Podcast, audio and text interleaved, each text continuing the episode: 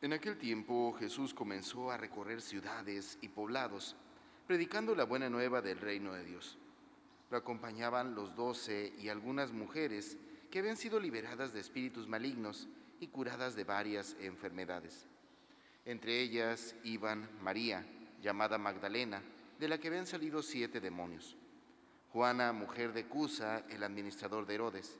Susana y otras muchas que lo ayudaban con sus propios bienes.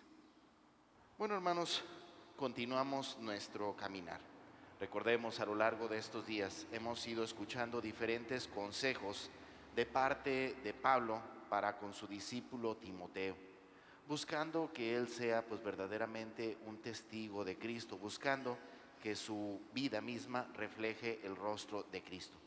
Y el día de hoy le advierte sobre una tentación bastante latente, pero yo diría que no solamente en el ámbito cristiano, en el ámbito del ministerio, sino en la vida ordinaria, y es precisamente el afán de poseer, el afán de tener riquezas, el afán de tener bienes.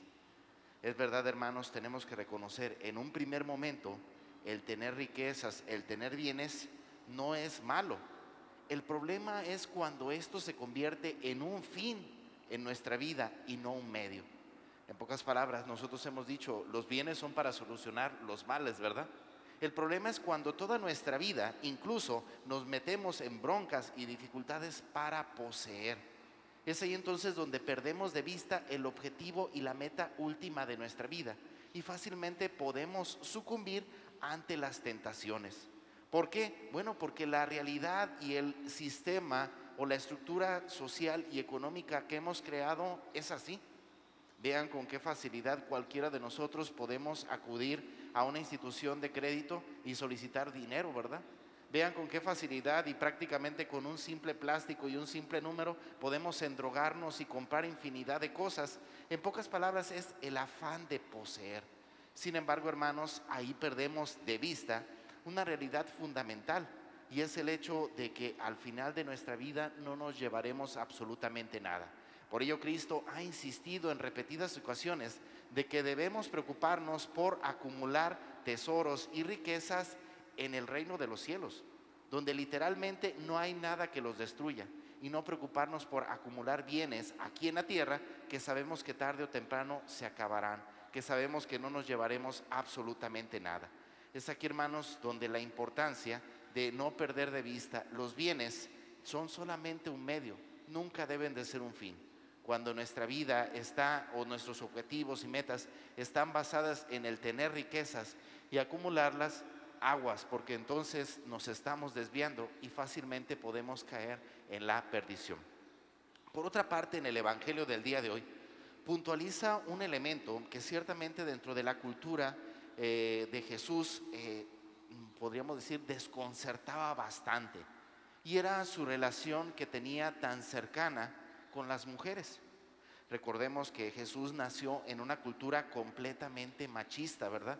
Donde literalmente la mujer pues no tenía ningún valor, su valor se centraba en el hecho de poder tener hijos, ¿verdad?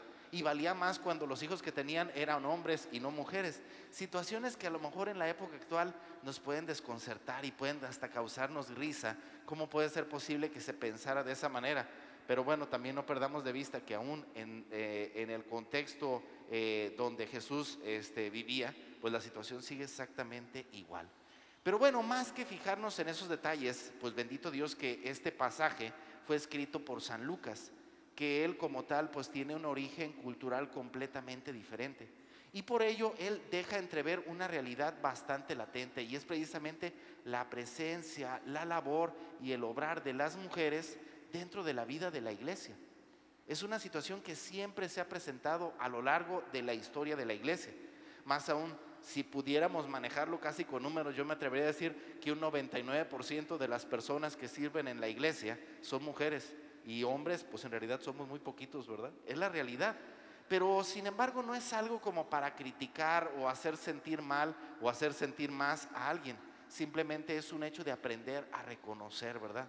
Algo existe en el corazón de las mujeres que literalmente las hace ser más sensibles, pues vaya al obrar, al actuar de Dios. Y por ello son capaces de corresponder siempre en gratitud pues a todo el obrar de Dios en sus propias vidas.